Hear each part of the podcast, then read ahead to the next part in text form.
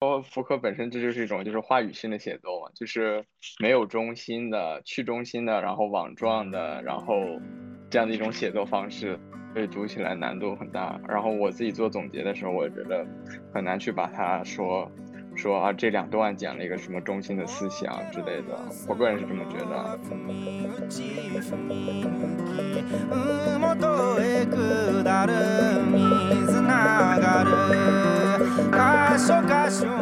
么可能这样？怎么能这样讲事情呢？就是怎么能把那种好像很难说出来的事情，竟然还说出来了？但我觉得他是那种就是只可意会的那种讲述。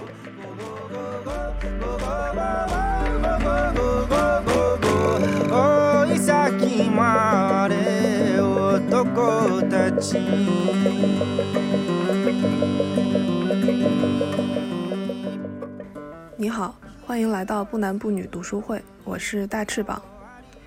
不男不女读书会是一个以女性主义作品与文本的阅读与讨论为主的开放包容的读书会。所有有趣、有价值的读书会录音或是讨论会不定期的上传到这个频道与大家分享。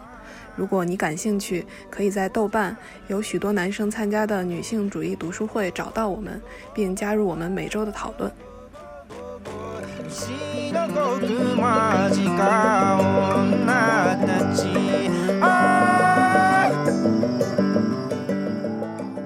这一期节目来自三月十二号读书会的讨论录音，我们共读了福柯《性经验史》第一卷的第一章和第二章的第一小节。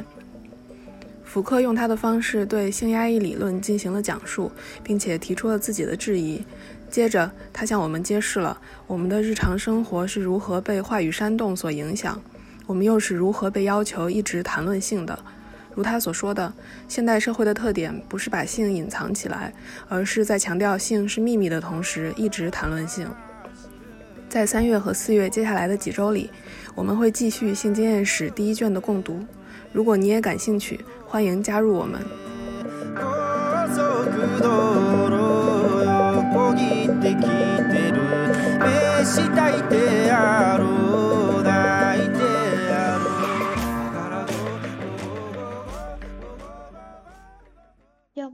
开始吧。OK，那我先开始。我应该很快的，主要是主要我也觉得福柯的这种，他他他写的很多东西，我觉得大家一块讨论，我觉得才更有意思，就比我一个人干讲会更有意思。然后那我就从第一章开始。第一章是我们另类维多利亚人。然后那这一章其实是福柯提出来。他想要批判的一种性，呃，他叫做性压抑的假说。但是有意思的是，他把第二章的名字定为这个性压抑的假说，就比较比较诡异，比较奇怪。呃，然后就是，呃，一开始福柯就说，这个从维多利亚时代发展至今，然后呢，呃，有一种怎么说，历史学家认为的一个现象吧，就是对性的一种过度的压抑。然后呢，基本上大家都认为说，在前维多利亚时代的时候。呃，性的这样的一种就是性行为本身是被虽然是被禁止的，是被局限在很狭窄的一个范围内的，但是对性的谈论是可以说的，尤其是民间的各种各样的，比如说诡异的，呃，不是那么的加引号的性正常的一些风俗啦，或者说这个有与性相关的话题啦之类的，也都是可以谈论的。然后呢，但是呢，在这个维多利亚时代开始。十七世纪的维多利亚开始，关于性不仅行为上被禁止了，更被语言上被禁止了。然后，尤其是这个，呃，书的第四页写到，呃，一切在那个时代，一切没有被纳入，一切没有被纳入生育和繁衍活动的性活动都是毫无立足之地的，呃，也是不能说出来的。对此，大家要拒绝否认与默不作声。然后呢，这是福柯谈到的，说这是大家所常认为的一种。对性的一种，既是行行为上的一种禁止，然后呢，更是语言上的一种禁止，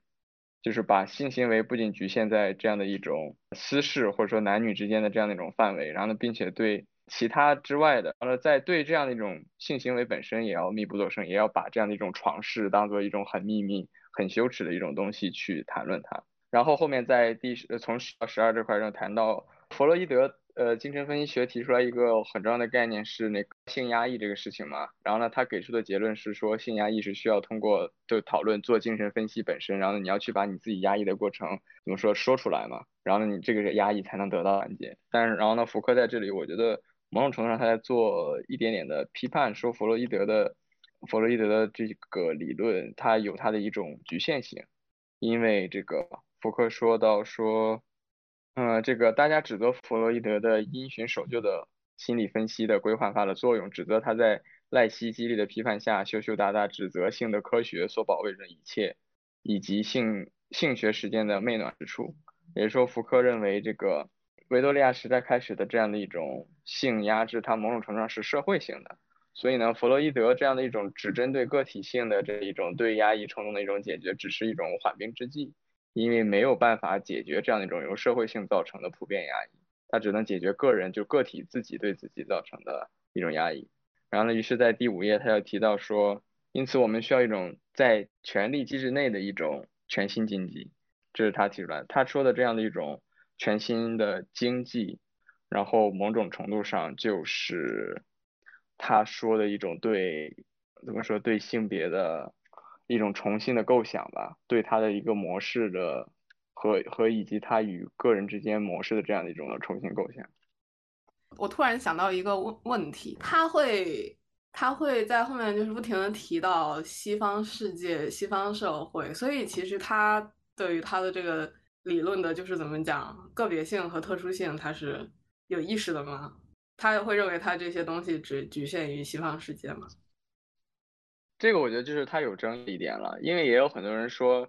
呃，福柯的怎么说，就是福柯他所有的针对的这个例子，他更多是从法国的那个文化出身嘛，就法国的历史，然后呢去谈这个东西，然后呢他后面谈到，包括谈到那个基督教的一些教义，然后呢还有那个呃忏悔的一些原则之类，也都根据的是就是法国的这边的一个基督教的一个传统，所以就有人批判说，你就写这样一种东西，然后呢基于这样的一种。区域性的，只是针对这一个地方的一个历史，然后去写，某种程度上有点以偏概全。但是，但是你是说你是说他用法国覆盖了西方世界吗？还是说他用他用西方世界覆盖了全世界？因为我感觉他的那个就是，因为我感觉他都会把自己的谈论对象局限在西方世界，就我觉得他有这个自觉是。其实我是想说这个。哦，你说西方这个这个这个符合是有意识的，对。就是他说的就是西方，我忘了他是在哪提到了，我是是不是这本书还是他在别的书里提到，反正就是呃他他自己很意识，然后他自己也做出过声明，就是说他针对的是呃就他所谈论的是西方的这个性的一个经验史，而不是说整个世界的，对。对，但是但是西方的学者，你刚才但是你刚才不是说他会被批评说是那个以偏概全嘛？所以西方的学者认为他用法国的经验覆盖了整个西方。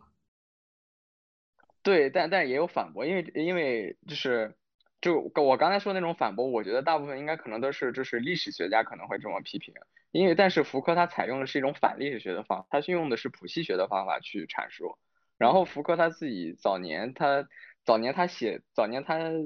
就是谱系学这个概念从尼采那里过来的嘛，他早年写过一篇关于尼采论文，具体忘了名字叫什么了，我也看过一点儿，它里面大概观点就是他自己。呃，毫不羞涩说他用的，他就是采取一些片面的历史，一些就是他他有意的去截取适合他 argument 的历史片段，而不是说我要去看所有的历史，然后去得出一个规律性的总结性的一个结论来。他就是想用这样一种谱系学方式去阐述说，呃，性这个观念为什么在这个时刻。然后呢，在这个时刻，在这个历史的地点被这种方式被记录下来，被被这个传输下来，那它背后驱动这样的一种方式是什么样的？它是采用了这样的一种谱系学的方式去书写他自己的这个性经验史的。这也是为什么这本书翻译到中文叫性经验史而不叫性史。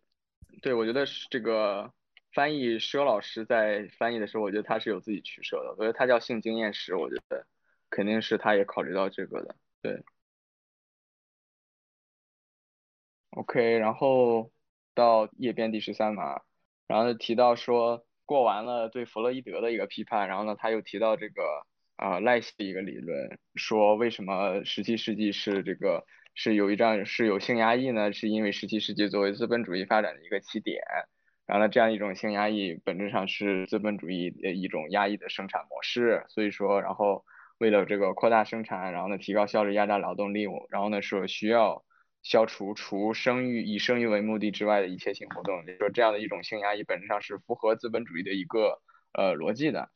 然后呢，这是福柯提出来的两个，对于这怎么说？对于呃支持性压抑呃性压抑假说的两个观点以及反驳。然后在中文译版第五页最下面，然后他提到了一个说，另一个比较有趣的点是，呃性压抑假假说它背后怎么说忽略的一个点，是一种叫做 speakers benefit 的东西，那这是对说话者有益。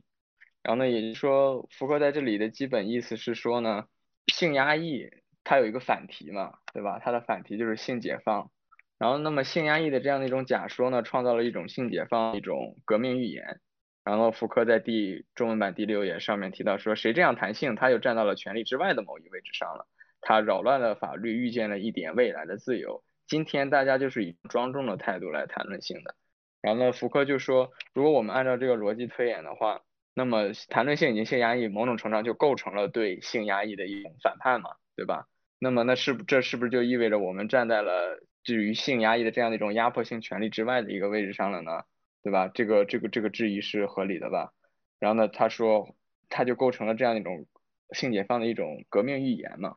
即让革命与幸福或者革命与另一个更好的肉体或者革命与快感共存，这样就可以与权力唱反调，说出真相和享受快乐。把觉悟、解放和多种快感联系起来，呃，坚持话语中的认知热情，改变法律的意愿和理想乐园之间的相互结合。然后某种程度，他就说，他构建了一种预预言嘛，我们只要说性去解放性，就能打破压迫的桎梏与枷锁之类的这样一种很传统的大家都懂得的这样的一种进路以及这个叙述方式。然后福柯在这里有点埋下了一个伏笔。然后到第十六到十七了。然后呢，这里提到了说，那么我们遵循着刚才提到的这个性解放的革命预言，但是然后呢，福柯就指出来说，那为什么这样的一个性革命没有形成呢？然后呢，他这里提到说，那么他没有提到话语爆炸这个词啊，话语爆炸是下一个下一章才提出来的。他说，那么持续了三个世纪的话语爆炸，什么就是我们看到面对的这样的一种加引号的性压抑，然后呢，越来越多人开始谈性，这本。呃，按照这样的一个逻辑的话，我们现在应该已经站在了压抑的对立面，对吧？我们应该有足够大的力量去反抗这样的压抑了。但是为什么这样的一种性压抑到二十世纪的今天还存在呢？呃，福柯顺便又提出来了，说性解放似乎不是终结性的终结性压抑的一个手段，然后呢，它某种程度上构成了与他批判的一部分，这是他提出来的另一个反思吧，对于这样的一种性压抑的假设，然后。他最后又提出来说，如果性是被压抑的，他也就是说，它是与我们的欲望以及观念是相对的，是我们不想要的。那么，为什么我们在这么长时间以来会把会把性与罪恶所联系起来呢？就是为什么我们今日在二十世纪在谈论十九在谈论十七、十八、十九世纪的性压抑的时候，还会某种程度上带着一点内疚的感觉？然后呢，福柯就觉得这样的一种内疚的感觉和。我们是被压抑的，我们本身是想这个释放性，是想说性的这样的一种，呃，直觉上的一种冲动是相相对立的。我说我们是被压抑的，也就是说这样的一种禁止是我所不想要的。那么为什么我们今天在谈论性的时候，在谈论那个年代的性压抑的时候，还会有一点呃难于启齿的这样的一种感觉？这是福柯的一个辨析。然后翻过来十八十九，他这里提出来了三个怀疑。就是，然后呢，他这里才正经提出来了对，呃，性性压抑假说的三个怀疑，但是他后来他就给否定掉了。然后呢，第一个就是历史准确性的怀疑，就是性压抑真的是一种，性压抑真的是一种历史事实吗？它是不是有一种历史真实性？然后呢，第二个是一个权利的理论的问题，就是在理论层面上，权关于性的权利的运作是不是？需要通过理解为一种压抑的一种运转方式，而不是其他的方式。然后呢，第三个质疑是一种历史政治的一种怀疑，就是这个政治更多是说就是一种权力的形式，也就是说这是，也就是他刚才提到的，就是那么我们构建的这样的一种性解放的这样的一种针对压抑的这样的一种批判的一种意识，这样的一种话语，他到底是是不是在反对这样的一种权力形式呢？还是说他本身就是这个权力运作的一部分？这是他提出来的三个疑问。然后最后这一段，福柯他从十九章的到这一段的到这一章的最后，然后他阐释了一下自己的谱系学的一个观点吧。中文版第九页上面开始说。呃，我对压抑假设的怀疑，目的不是指出它是错误的，而是从它，呃，而是把它重纳入到十七世纪以来现代社会内部的性话语的一般结构之中。然后这里我觉得福柯，也就是说福柯他没有完全否定他所要反对的性压抑假说，因为他说他不想指出它是错误的，而是想把它重新纳入到十七世纪以来。现代社会内部性话语的一般结构之中，福柯只是认为性压抑假说是不全面的，也就是说性压抑只是性话语运转的一部分，而不是它的全部。这是我觉得他的一个意思。接着，接着这一句话后面他提出来了他自己的一种谱系学的分析方式，也就是说，福柯所要探讨的性的历史是关于为什么大家要谈论性的历史，为什么大大家究竟谈了什么的历史。性话语又引起了什么权利后果？然后呢，这些话语权利后果由此带来的快感存在着怎么的联系？然后呢，由此又形成了什么样的关于性的知识？这个是这些一系列的问题是他怎么说写这本书的一个方式，也是他构建自己关于性的历史一个方式。所以在这个层面上，就是可以看到他更多想谈的是性经验，然后呢，大家对性的理解，性如何被塑造、被重塑，然后呢被。被说出，然后呢，铭刻的这样的一个过程，就它不是关于说是生理的那种性的那种探探究，所以我觉得就是这也为什么它翻译成性经验。然后后面在第二呃编页二十这块，他提到了话接下来要谈的话语煽动，也就是说他想考虑的是我们谈论性的事实谁谈论，我们谈论性的地点和观点，然后呢煽动谈论性并且累积传播性话语的各种机构，这也是他谱系学的一部分，也就是说他不是要考虑说。史实怎么怎么样？什么地方这个一个历史事件怎么怎么样？而是他要谈论是谁在谈论性，然后我们在哪里谈论性，观点是什么，是怎么煽动的，怎么传播的？他这这这这是他的一个谱系学的一个方式，某种程度上叫有种像历史的现象学这种感觉。然后还有就是权力是在什么形式下，通过什么渠道，顺着什么话语，最终渗透到个体化的行为当中的？这也是他想要探讨的一部分。然后呢，在二十二十一中间这块，他就说简总结的，简而言之，他们具有多种形式的权力技术。这里提到了权力技术这个词，这个这个词还得到往后才能，呃，他才解释出来。然后呢，最后他说，最后重要之处不在于确定这些话语产物和这些权利后果是否揭露了性的真相，或者说掩盖了他的谎言，而是要抽出支持他们并作为他们手段的认知的意识。就扣题了，扣题了。呃，认知的意识呢，就是就是 the desire to desire knowledge，就是我们为什么要谈论性？然后福柯所要探讨的是是什么驱动着，就是我们为什么要要提出这样的一个为什么？就是是什么在驱动着我们认识谈论认识性谈论性的这样的一个欲望？也就是某种程度上他在做一种原分析。就它不像普通历史学家说，我们为什么要谈性？我们我们怎么谈性？我们是什么在驱动我们谈性？这一系列是福柯所说的知识嘛？对于性的知识。然后呢，他福柯更想谈，他更想写的是关于这个知识是怎么形成的，怎么被欲望的。然后呢，这里他第一次提到了他的一个三元组：权力、知识和快感的一个体制。他就觉得这三个东西在话语生产以及权力生产的。第十页嘛，最后说，而是要找出话语生产、权力生产和知识生产的要求，也就是说要找出这三种东西它们是怎么相互结构，然后呢相互运转，然后发生作用的。这大概是第一章的内容。第一章是不是就是描述了一下他的写作动机啊？但是其实我觉得怎么说呢，就是。我我我觉得这就看福克性史有种感觉，就是他在写这本书之前，他脑子就是都已经写好了这五章，在他脑子里面写好了，然后他才开始写这本书。所以你能看到他他第一章提出来的很多概念他没有做解释，然后有一些的概念是直接是直接 link 到后面的内容的。所以我就说，为什么说说它是一种话语性写作，就是因为它第一章可能跟第五章联系着，第五章有些内容又在第二章有回馈，然后呢，就是它它不是按线性逻辑去写的，可能它在第一章抛出来的问题要等到第三章去解决，然后呢，第二章提出来的一些问题呢，你又必须要在第一章之内才能找到答案，就有点这种感觉。我听完你讲了以后，我会对他的就是写作对象为什么会写性经验史呢？就是。就他为什么会觉得性经验是如此重要？我觉得福柯写性史，我觉得他更多是从权力方面来写的。就他他，我觉得他跟，呃，他跟巴特勒一样，巴特勒写库尔理论，然后呢，只不过他必须要从从女性主义这个角度去入手，然后去切入他的理论。我觉得福柯也是，他想要他想要写权力，那么他要写权力话语运作的机制，就必须要从性这个这个点去出手，因为他在后面。他在第五章也有提到说，呃，这这他在他他在第一章也有提到，以及第五章、第二章都有提到，就是为什么性这个东西这么重要，是因为他觉得，呃，首先是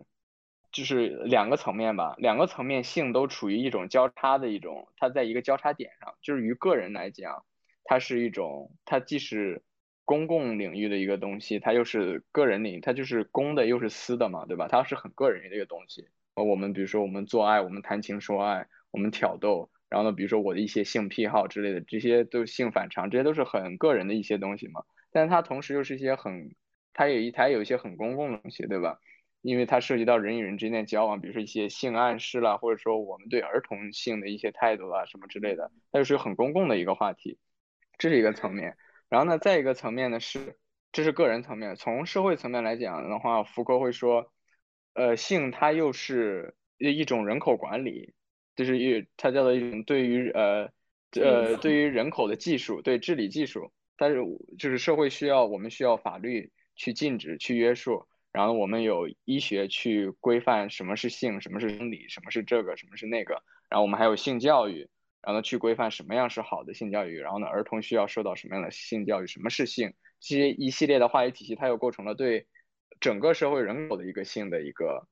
呃一个归属，对吧？然后呢，同时呢，性还是社会对个体的一种呃约约束的直接约束的一种存在。比如说我们说道德律令也好，对不？道道德上的，对吧？就法律所派生的道德也好，然后还有福柯提到的基督教这样的一种产生的一种道德约束也好，然后呢，这又是呃社会我社会对个人的一种直接的约束。所以福柯会说。福柯是觉得性这个东西在于一种，在一种公欲与私欲，然后在宏观层面与微观层面的一个交叉点。说话语在这样的一个领域所进行的交锋以及运转是最为强烈，也是最为重要的。然后呢，这也是他为什么想要从性去写写写权力运转的一个原因。对，嗯，所以就是他会认为性是一个很独一无二的一个存在。对对对。对，就是权力，权力在在这个地方的运转是最重要的，所以他要从这个地方去切入去写。这个第二章第一第一是这个话语煽动，它这一章分了两个部分嘛。第一部分我觉得它更多在讨论性和话语的关系，然后呢第二部分讨论的是性和权力的关系。啊，然后他在这一段他说，如果要在呃在第一段啊，如果要在现实中控制性，人们必须要把它还原到语言层面。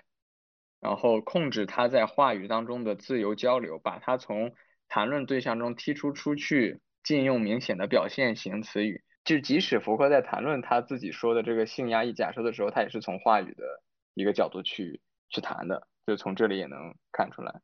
也就是他他也是说这是一种话语性禁止之类的，嗯。然后在第十二页的这个第五行的新的这个第一个自然段。第一个全的自然段，他说，相反，在话语及其以及其领域上存在着几乎相反的现象。然后呢，他在这里提出来自己对对于这个的反驳了，他要提出自己自己新的这个关于性的一个设想了。关于性的各种话语在形式与对象方面不相同，他们不停的增长着。然后呢，十八世纪以来是其实相反，是一种性话语的加速泛滥。就我们没有说性话语减少，它反而加速泛滥。然后这里。福柯他往往回退了一步，说我这里指的不是范进的这样一种语言，就比如说粗粗鲁的语言啊什么之类的，以及他赋予的新羞耻。然后礼仪规范日益严厉，很可能导致相反的结果，使得不得体的话语得到了加强。所以这句话其实福柯某种程度上他也是承认，呃，随着这样的一个性压抑假说所带来的一些问题，尤其是个体层面的，就是这样的一些呃侮辱语了也好了，然后呢，它导致的一些就压抑性的效果，就福柯他其实他也是承认的这句话表明，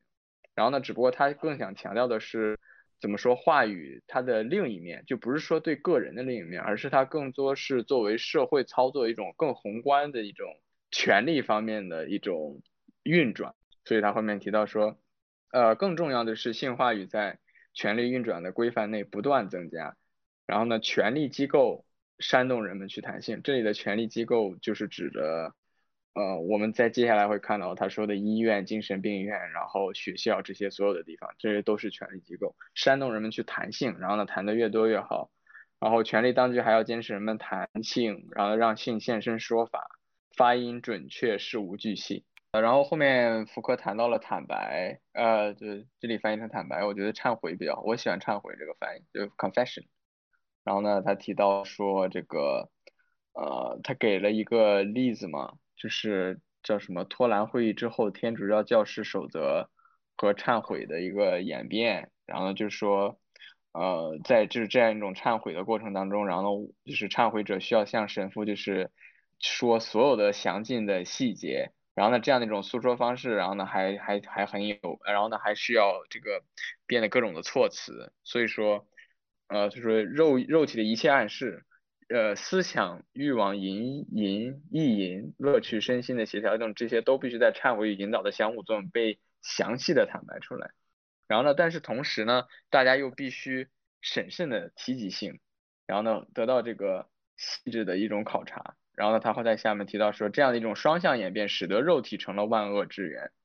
然后，并且在性活中，性活动最关键的时刻，让肉体陷入难以察觉和表达的欲望迷乱之中。就是另一方面，他这样的一种教义要求大家对自己的性行为进行一种全方位的呃事无巨细的忏悔，然后呢，但是同时呢，大家除了忏悔之外，又必须审慎的提及到性，然后呢，不能去提到他这个感觉，然后呢，然后呢，它导致了这样的一种肉体成为了一种万恶之源的这样的一种感觉，然后呢，在这一段在第十三页。这样最后写到说，在语言被小心净化和大家不再直接谈性的情况下，性落入了话语的掌握之中，话语不断的捕捉它，让它没有丝毫躲藏和喘息的机会。福柯在这里其实我觉得他说的就是说，性这个东西一旦被被说出来了，它就是它就已经是被规范化掉的了。就你以什么形式去诉说，在哪里诉说，对谁诉说，呃，这都构成了性的一个侧面，这样的一个侧面。某种程度上就使得性，它就使得性成为了一个话语的一部分，或者受到了话语的影响的一部分。所以说他会说，呃，语言这个东西以及怎么说，在哪里说，对性的一个塑造是很重要的。啊，我是这么理解这段话，因为我刚好也把这句话画出来了。我会觉得它就像是，因为因为他前面提到嘛，就是嗯，负责治理的机构，它其实是又。不断的驱使人们的肉体的性欲，然后又禁止人们去谈论性，这本身其实就是一种矛盾。你本来可以用最直接的，比如说交配、什么什么做爱什么的去谈论它，但是如果但是当你被禁止用这些话语去谈论的时候，你就你只好去退一等级，然后可能用一种模模糊的一种纸袋去谈论它，然后呃过了一段时间，这种模糊的纸袋可能也被禁止了，他会觉得你这个纸袋太淫荡了什么的，然后你只好再去寻找一个更加边缘的东西，就是好像。你本来有一个准确词要去可以可以去描述它，然后但是由于你必须错过这个词，只好去外层去找一个词，然后在在外层次又不行，然后你不停的不停的不停的往边缘去走，然后你的这个整个的就怎么讲，就是说可以去描述性的这个整个的话语的话语的这个这个盘子就变得特别的大，然后它的边界就变得无限的宽广。我我会觉得就是他这里面说的就是话语不断的捕捉它是这种感觉。我觉得“捕捉”这个词就很重要，就是你不永远不能 hit the point，但是你要不停的去追它，因为因为你有这种双向演变的这种矛盾在。嗯，OK，那我继续。哦，然后我觉得这里这里可以提出一个反驳，因为他这里说的是以托兰会议之后的天主教教教士的那个原则嘛，但是就是，呃，你回到那个时期的话，那个时候北欧很多的地方都已经脱离了天主教会了，就是就就托兰会议是那个天主教的改革嘛，但是那个时候已经很多的，就是他们都已经信奉新教了，然后呢，福克这里没有谈新教，谈新教具体什么个忏悔方式我也不大理解，但我就觉得。呃，这里就有点偏面，他只是以法国的这个天主教为例，就回到我刚才说的那个点了。然后呢，但是他又说自己的这个理论是对，就是对于整个欧洲都是有广泛性、适用性的。但是他这里只拿了呃托兰会议之后信奉天主教的法国以为例，就是一点点的这个怎么说边料。然后呢，在接下来，然后呢他又提到，接着又说这个自我坦白的这样的一个怎么说一个意义，他说。自我坦白和向人坦白，通过呃身心而性密切无以呃计数的快感感受和思想之间相互作用的无限任务。然后呢，也就是说，我觉得这里可能提出来说，confession 本身它有一种性的一种快感，它有一种任务无限的这样的一种任务在这里面。我觉得他这句话说的还蛮有意思的。然后呢，他在这里提出来说，在十七世纪出现一种把性纳入话语的一种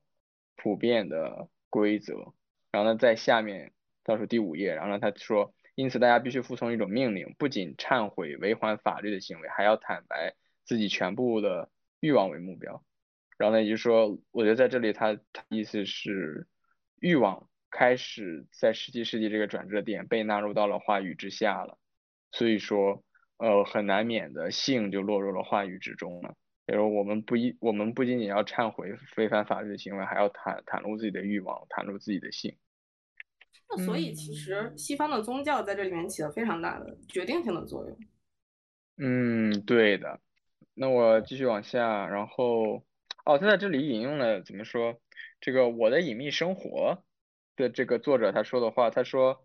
他说一种隐秘的生活不应该有任何遗漏，没有什么东西是见不得人的。然后呢，呃，我们对人性的认知从来不会过头。然后同了，然后呢，他还提到萨德提出的戒律嘛。说我们需要细致入微去描述性，然后不要掩盖细节，然后我们就能判断出你的叙述的激情是跟道德和人的个性相关的。然后呢，福柯我觉得这里引用这几个例子，他就想说，在最后嘛，在这一页最后说，他是坦白性是这一有着数百年历史的律令的最直接和最朴实的代表。也就是说，福柯反而想说说这样的一种对性的这样的一种怎么说性坦白的这样的一种忏悔的这样的一种。冲动反而是从十七世纪到现在一直都有的，而他反过来说，那样一种我们所说的维多利亚的一种禁欲的清教主义，某种程度上只是一个历史的意外事件，是将性纳入整个话语宏大过程当中的一次突变、升华以及策略转变。嗯，往下这里提到萨德，就我说，我觉得他这里提到说萨德的这样的一种快感式的写作嘛。我觉得他是不是想在这里说，某种程度上这就是对这样的一种话语的这种表达的冲动，这样的一种忏悔的一种冲动的一个呃具体的一个怎么说具现嘛，对吧？就是这样的一种就是小说的这样的一种写作，也是对性的一种坦白，一种 confession。然后在这一段的最后，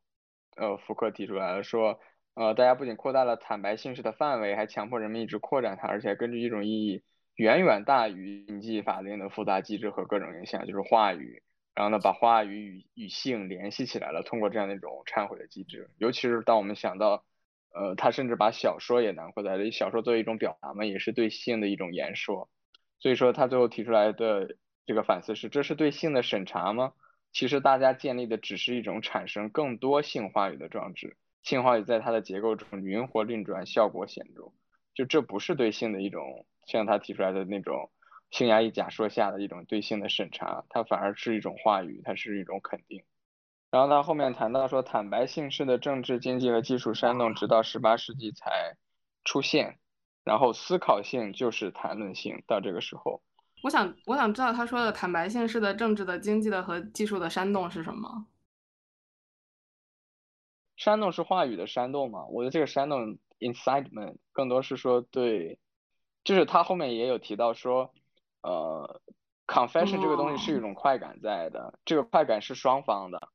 这个快感是双方的，就是作为忏悔者的一方，你把这个事情说出来了，就有点像弗洛伊德说的，你把这个压抑说出来了，然后呢，你就得到了一种满足，你的压抑相对就小了一点。然后呢，作为作为话话语的另一方的人，作为权力机构的另一方，就作为神父的那一方的人，他听到别人对他的忏悔，他也有一种快感在，对吧？就哎，有人给我忏悔，就是说我的这样的一种权力运转机制得到了正反馈，那么我会更加想要去知道。更多的人他们是怎么谈论性的，就有点像，然后所以他把这样的一种逻辑，他他也同样用这样的一种逻辑去解释医学，去解释教育之类的嘛。就医学把这些性变态者纳入到这个这个体制内，就他们不断的研究，说我研究我得到了更多的结果，他反而刺激着我，煽动着我去，就是把更多的人的这样一种性不正常纳入到医学的话语体系之下，大概是这个意思。然后他在这里说提到说思考性就是谈论性，这样一种谈论并不是完呃并不完全是道德的，却是合理的。他就慢慢就是切入了说这个对性的谈论以及话语这个概念了。对。然后第十六页呃第十六页上面说关于性我们必须谈论它，我们必须公开谈论它，而且谈论的方式也不再有合法与非法之分。他在这里就点出来了，说我们对性的谈论开始有了一种 compulsion，一种强制性的一种表达，这个是他想说的话语的对谈论性的一种煽动，然后呢，使得善呃使得性成为了这个话语的一部分，然后呢，我们还有这样的一种倾向去去不断的去谈论它，去构建去充实这样的一个话语，嗯，然后在这里提到说，我们必须谈论的性不再是惩罚或者宽容对象，而是管理的对象。这个我觉得还是蛮重要的，这个就又能回到他在第五章提到的，对于人口、对于生命的一个管理了。对，就是是这样的一种不断的话语、不同的话语，以及人们对性的一种坦白，它使得性不再是成为了单纯的说，呃，它是一种加引号违背自然的，需要受到大家人们的谴责的这样的一种对象，而是成为了一种可以管理的东西了。它通过。它在在医学当中，在法律当中，在这个病理学当中，呃，得到了某种定义，那么它就成为了可以管理的一个部分了，纳入到了权力的一个更加庞大的一个话语体系下。对。然后他在下面又提到说，到了十八世纪，性更成了一种治安的事情，这里就又能回到刚才说管理的对象了。那么在十八世纪这样的一种对性的一种话语煽动呢，或者说对性的讨论更加的怎么说加深呢？它甚至成了一种治安的事情，然后呢，它成为了国家管理人口的一部分，就是我刚才说的，它已经成为了纳被纳入到了呃人口管理的一部分，成为了福柯他在晚年会提到的治理术的一部分了。然后呢，在这一小节最后，呃，这一自然段最后嘛，说性治安不再是严格意义上的禁忌，而是通过各种有用的公共话语对性进行的必要的调节。所以你从他的措辞的这个转变就能看出来。就是它不再性不再是成为了一种禁忌，而是成为了一种调节。然后它本质上是怎么说？它从了一种愚昧的前原始的一种，就是我们需要根据自然的道德法则去把它规定成一种很质朴的，我们叫做禁忌的东西。然后呢，我们开始有了话语能够去言说它了，去说它到底是个什么样的东西。然后呢之后，然后呢它就成为了一种，成为了名单目录上的一一个对象。然后呢，在这样的一个在这样的一个存在下，我们开始不再是去笼统的说这是一种模糊的存在，我们需要去拒绝它，而是说这是一种我们需要去调节的一个东西。就从他的措辞也能看出来，他对性的这样的一个转变的一个认识。然后呢，下一段，然后呢，这就提到了他在第五章会着重提到，以及他福柯晚年思想着重提动到的这个呃生命权利嘛。到了十八世纪，权力技术最大的最新变化就是作为政治经济问题的人口现象，然后呢，他在这里就提到说，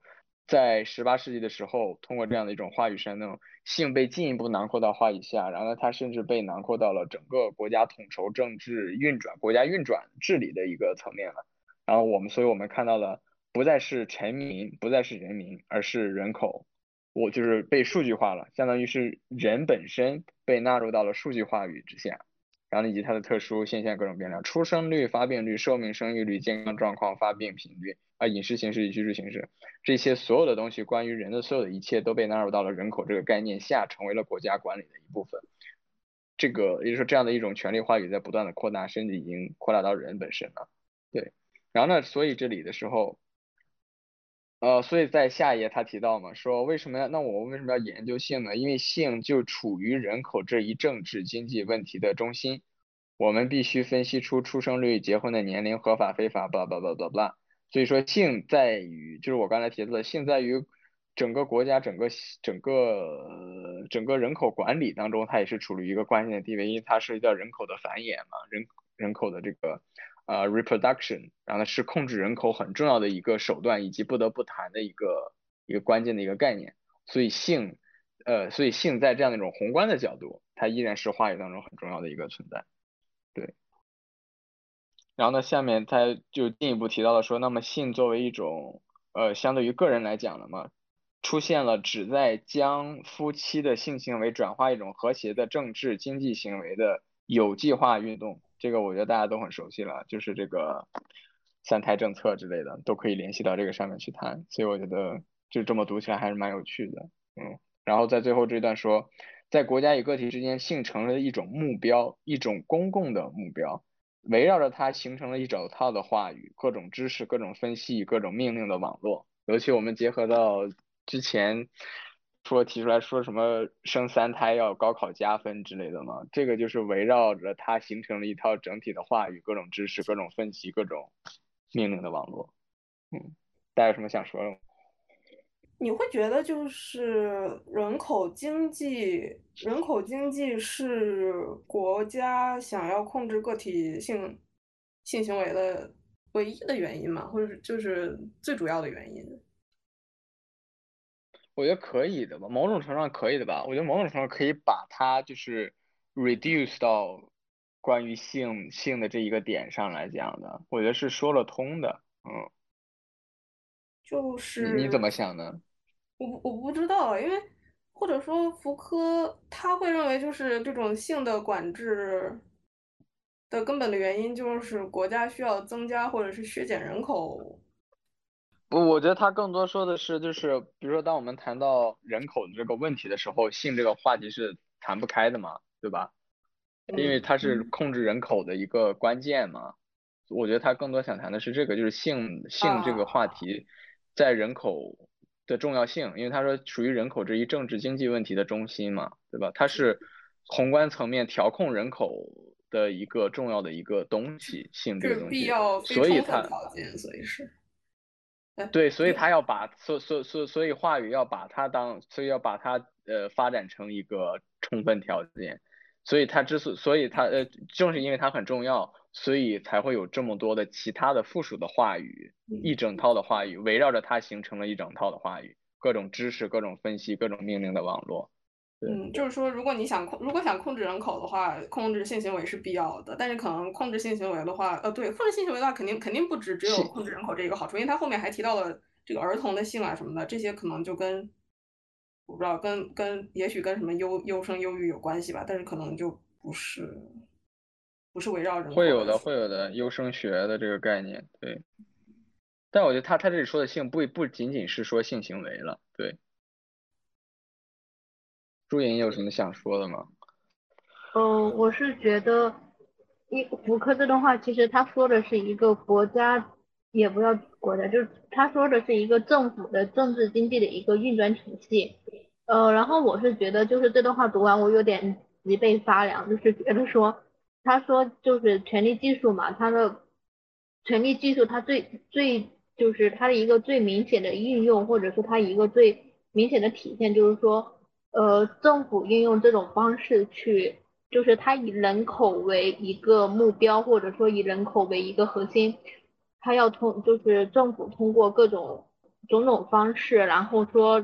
通过人口嘛，它政治经济学逐渐形成了一整套对性的观察结果。并且出现了在生物学和经济学的范围内，呃，分析性行为及其规定的影响。呃，此外还出现了旨在将夫妻的性行为转化为一种和谐的政治经济行为的有计划的运动。呃，他们完全超越了传统的手段、道德的和宗教训诫与财政措施。就是整个的话，我就是读下来，我就感觉他就是说的，其实就跟我们现在的这种政府的一个运转机制其实是很像的。也不是说现在的，乃至之前的我们所谓的计划生育，呃，然后就是整个政府国就是国家政府对这种生育力的管控，对这种说呃以前的计划生育，包括现在的三胎政策，然后它这种它其实是无处不在的，就是像我们以前说呃堕胎，像计划生育的时候，大家呃就是他政府会强制女性去堕胎，然后其实会强制那个呃就是女性去结扎，然后其实本质上也是可能。反呃，然后我听过的比较比较细，就是细思极恐的那种段，也不叫段子吧，可能就是有那种说，就是很多人会去听别人家的墙角，就是说会他会专门去管控有些育龄妇女，他们就是新婚夫妻，他们结婚的时候，他们会不会就是为了超生，然后就是会发夜晚上的时候，他们会有人去听墙角这种事，然后。包括我之前听过的一个段子，说现在国家要支持三胎了嘛，然后说那国家会不会管控避孕套的这种销售？就是说以后可能大家都是避孕套都得是按按需去分配。所以就是我是觉得说他其实福柯他这个话就是让我让我们会觉得就很很明晰的意识到，呃国家他是为他是怎么管控的，然后他为什么会这样管控？其实我没有往后读啊，然后我就是在想，如果我们在个体作为个体在面对这种管控的时候，呃，在面对这种权力运作机制的时候，我们个体该怎么办？就是尤其作为一个女性，我觉得说，那我我连我自己的性生活都不能控，这种性自由都不能掌握的话，那我作为一个个体，我的呃生活就是，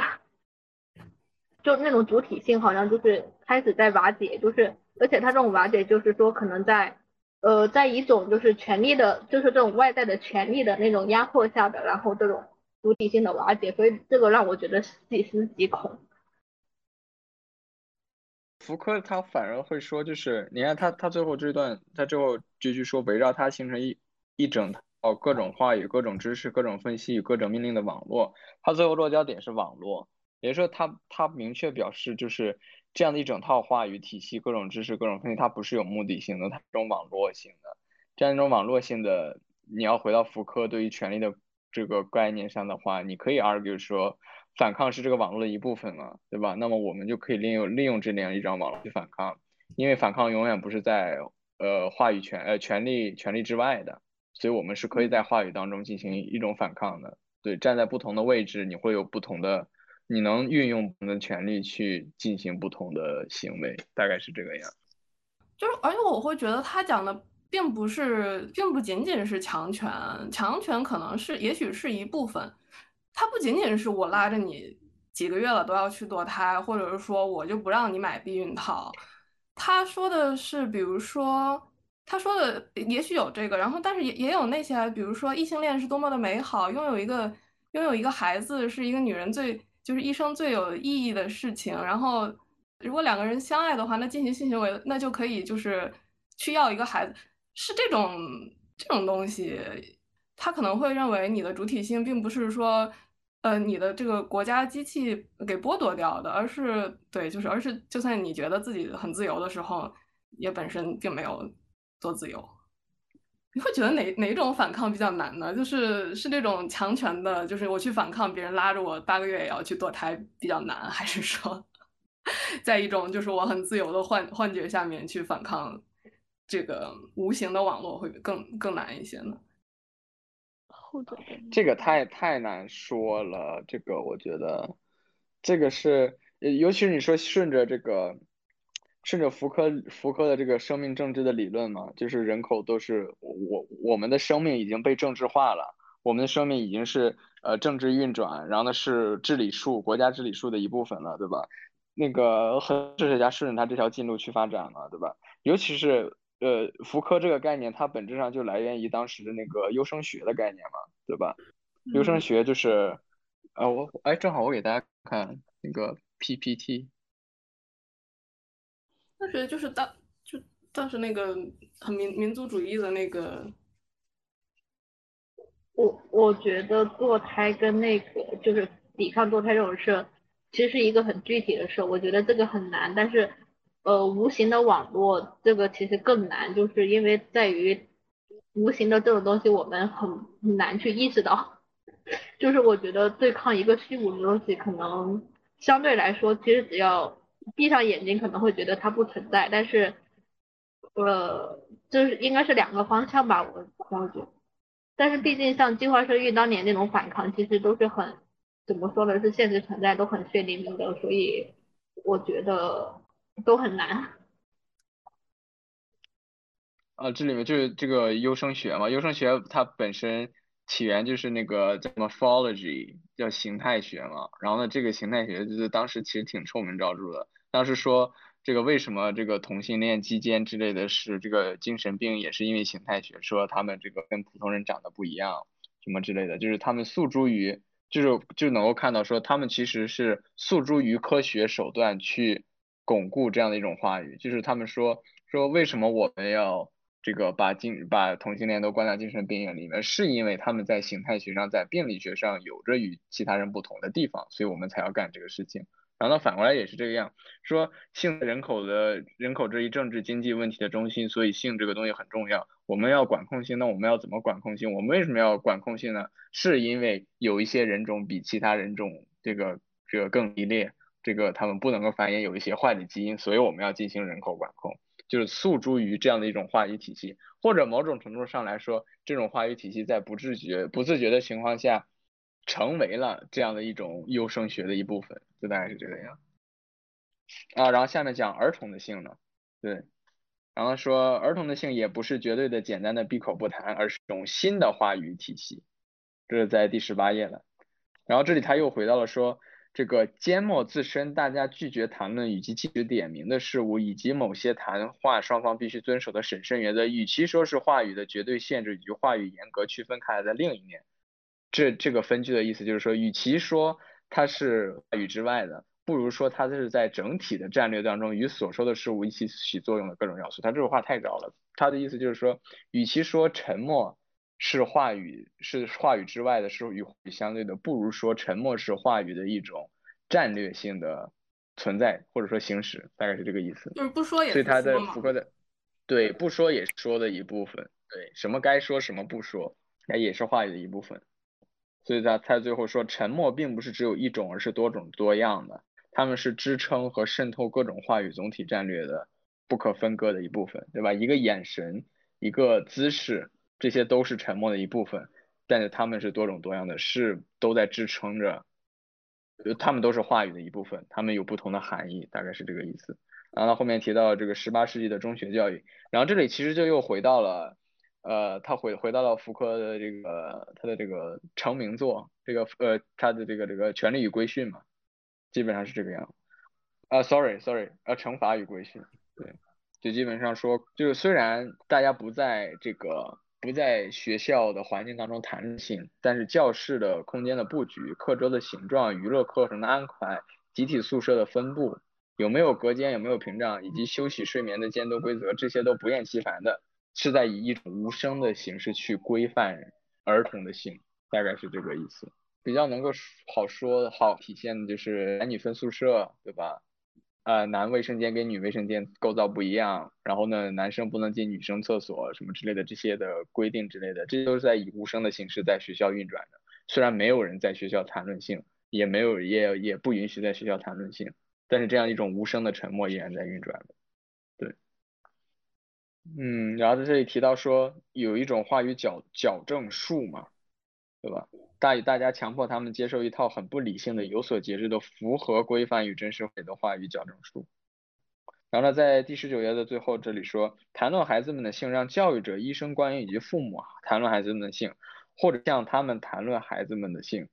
让孩子们也谈论他们的性，把他们纳入一个话语的网络之中。你通过他这几个复杂的这个这个呃有些啰嗦的分句，你就能看到福柯他在写的时候，他就说对性的谈论是。是各方各面的，你谈论我的，我谈论你的，他就最后又回到说这是一种网络性的一种话语了。然后下面一句说，这样一种话语时而让他们叙述，时而评论有关他们的事情，而时或时而被迫接受规范性的知识，时而让他们发出形成被他们遗忘的这种知识，这样一种一点点的话语性的一种规范，然后呢一点点，然后呢就促成了对性的一种认知，儿童对性的一种认知，就是这这就是福柯所说的一种。呃 discursive formation of knowledge，知识的一种话语性的一种形成。然后这里的在谈的一个是，呃，那个年代这个手淫是禁止的，就当时有一整套的话语，从医学，然后呢到教育，然后去规范着儿，也也在同时规范着儿童的性，对。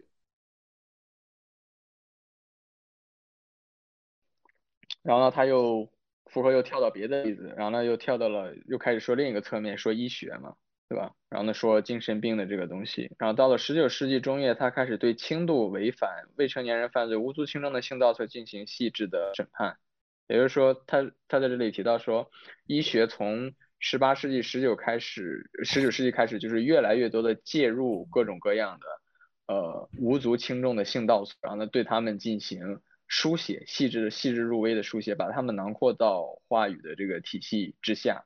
然后他们围绕着性释放出各种话语，强化着人们对一种不断激发人们去谈论性的危险的意识。这里不断激发人们去谈论性的危险的意识，就是说去谈论性，但是是通过话语的这样的一种方式去认识性。就是回到，就这本这这一卷的这个题目，就是去认识性的一种欲望。呃，然后这里提到的一个例子，提到这个如一的例子。然后呢，在二十一页上面说，他不仅成了集体不宽容的对象，而且是法律行为、医疗干预、门诊检查及伦理说明的对象。然后这里就回到刚才福柯做的一个区分嘛，就是说性倒错以及性的这个非非常态的性的这个存在，它不再是一种禁忌了，也就是说它不再成为一种我们宽不宽容的问题了，我们要不要接受伦理上、道德上要不要接受的问题，它成为一种我们观察的对象、调解的一个对象，它成为了一种法律行为的医疗干预。门诊检查理论说明的一个对象，它被在这一刻被囊括进了话语之外了，而不是简单的一个说民风淳不淳朴，然后呢这个要不要接受的一个问题，它成了一种要调控、需要管理的一个存在，因为它被写入到了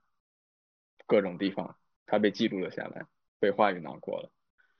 啊，然后下面提到了这个形态学嘛。研究这个人的头颅，研究他的面目的骨架，研究他体格上有什么变化。就那个那个年代，就是形态学、优生学这个东西特别的流行嘛，所以大家也都特别的理我这个也是福格所说的那个煽动，以及他说的这样的呃激起嘛，激发各种各样的性话语，就这也是一部分，就是大家在那个年代特别乐意用各种的医学话语，从形态学然后到优生学去解释一个人他反常性倒错的一个动机。然后在这一页最后说，性话语是在权力话语之内的，作为权力运作的手段起作用的。这又回到他的这个权利了。可以下一页。然后这里他最终又回到说，他弹性是这是一种话语爆炸嘛？这样一种话语爆炸在人口学、生物学、医学、精神病学、心理学、道德教育学、政治批判等领域出现了各种各样的话语爆炸现象。然后呢，更重要的是，在有关色欲的道德神学以及坦白的义务之间的牢固联系没有断开，至少也松弛与多样化了。他这里有一点暗示，就是说，就是随着这样一种话语爆炸，反而有一种我们刚才所说的那种呃忏悔 confession 的一种 proliferation，它的一种扩散。它某种程度上，这样的一种 confession，某种程度上在今天的。社会当中呈现出了以不同的面目呈现出来的，它在生物学、在医学、在精神病学、在心理学、在道德、在教育学、政治批判等各个层面，都是一种坦白，都是一种这个忏悔的一种体现。所以就是是大概是这个意思，对，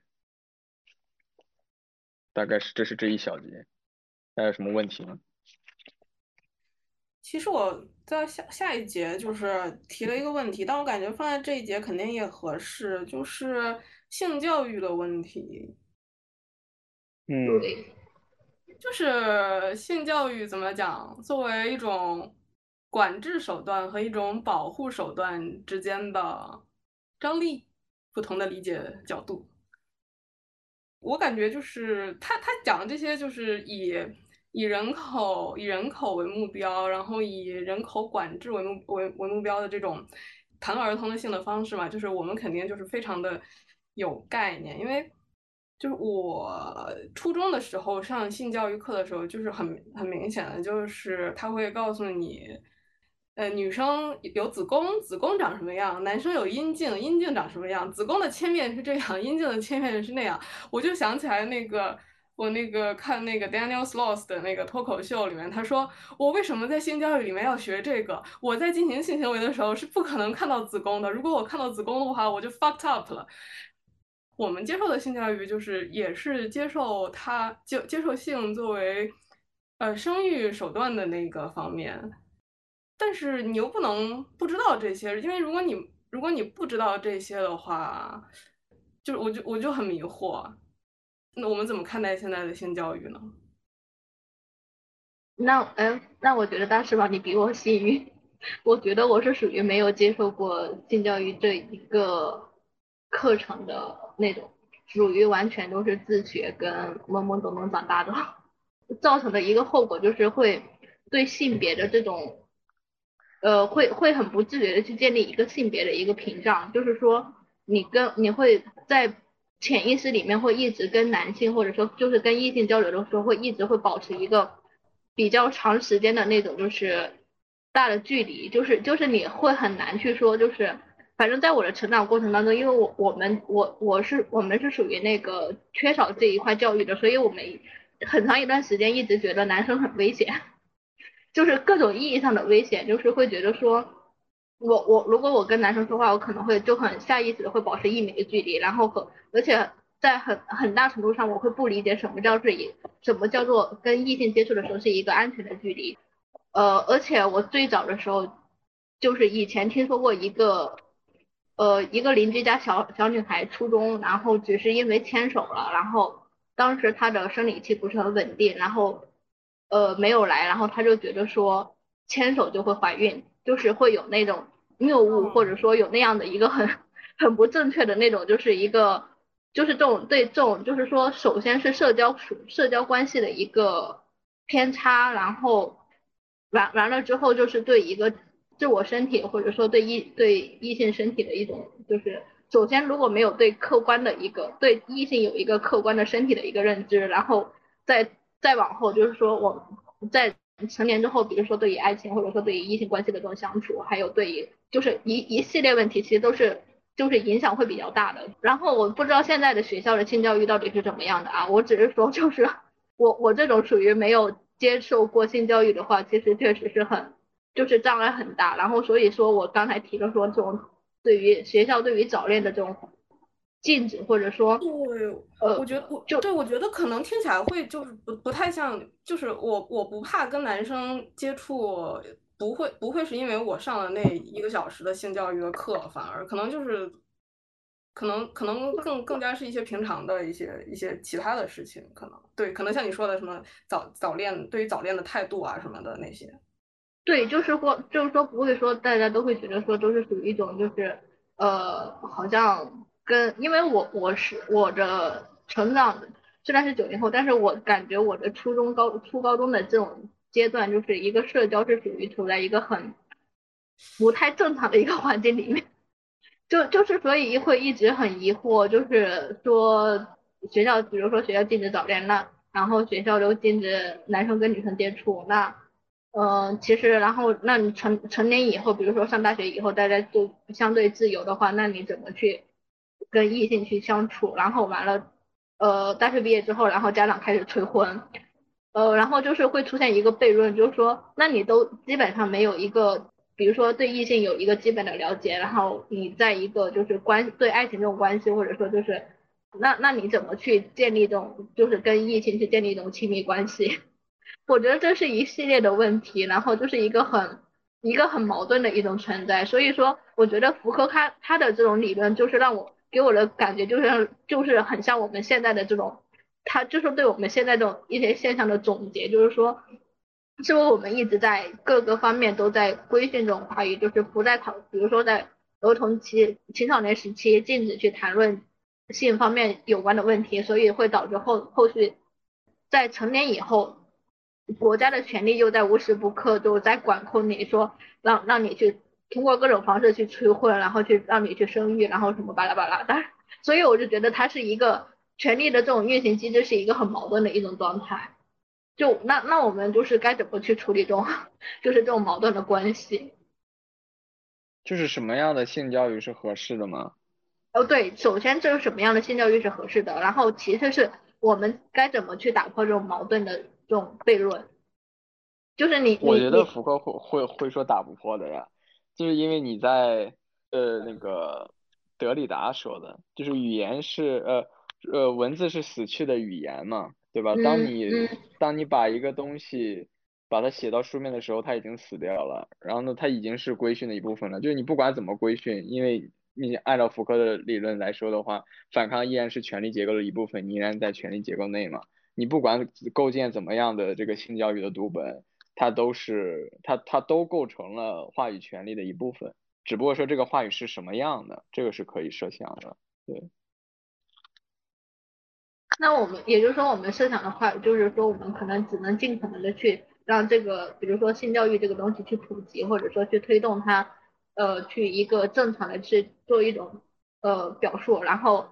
这就是断裂之处，就是福柯他会说，他肯定会认为性性教育是一种，就是国家对你的治理，但是，但是我们还是希望有科学的性教育，去去教好那些十几岁的男男孩女孩，什么什么怎么样保护自己，怎么样是安全的。对对对，矛盾。对啊，这个这个不矛盾，是因为我觉得福柯他从来不是一个。他的目标是想让我们把这个问题看清楚。对他是一个分析型的一个作家，所以他只会说这个世界是什么样的，然后他不会给出一个具体的答案，说我们应该怎么样构建一个什么样的社会，大概是这个样的感觉。对，因为性教，因为所谓的普及性教育其实就是普及规范。那福柯他肯定会，他肯定会认为这个规范它有它那个那样的一面。就是一个权力渗透的一面，就就就就是很矛盾啊！就那那就相当于他说，比如说我国家他可能就是就是从青少年开始给你进行规训，然后尤其对性这方面进行规训，然后而且以前可能是一个矛盾的一个规训，那现在他可能可以开始往那种相对自由的那个，也不自由，就是相对开放的那个角度去捋顺了，去让你从小就接受说科学的性教育，然后完了你成年之后，那你就赶紧你该。呃，结婚然后生育这种，引导是怎么用的啦？你对，然后你就，对对对，所以就是一个，啊，好吧。但我觉得再一个就是，因为他也提到性作为人口的重要的原因，是因为它是一种 reproduction 嘛，对吧？它是一种繁衍，所以只要这个性，只要性还在人口这个话题下，只要人口还是国家管控的一个很重要的部分。那么我觉得相应的性教育就不会不受到这样的一个目的的一个影响吧，大概这种感觉，嗯。而且其实 reproduction，其实生育这个话题也是两两两极的这个矛盾性，就是你如果想要避免生育，那你就不得不去提生育，就是你永远这你的这个话题就会永远围绕在两性的这个生育方面。就怎怎么说呢？就是你要讲这个事情的反题的话，你必须知道这个正题是什么。嗯，对。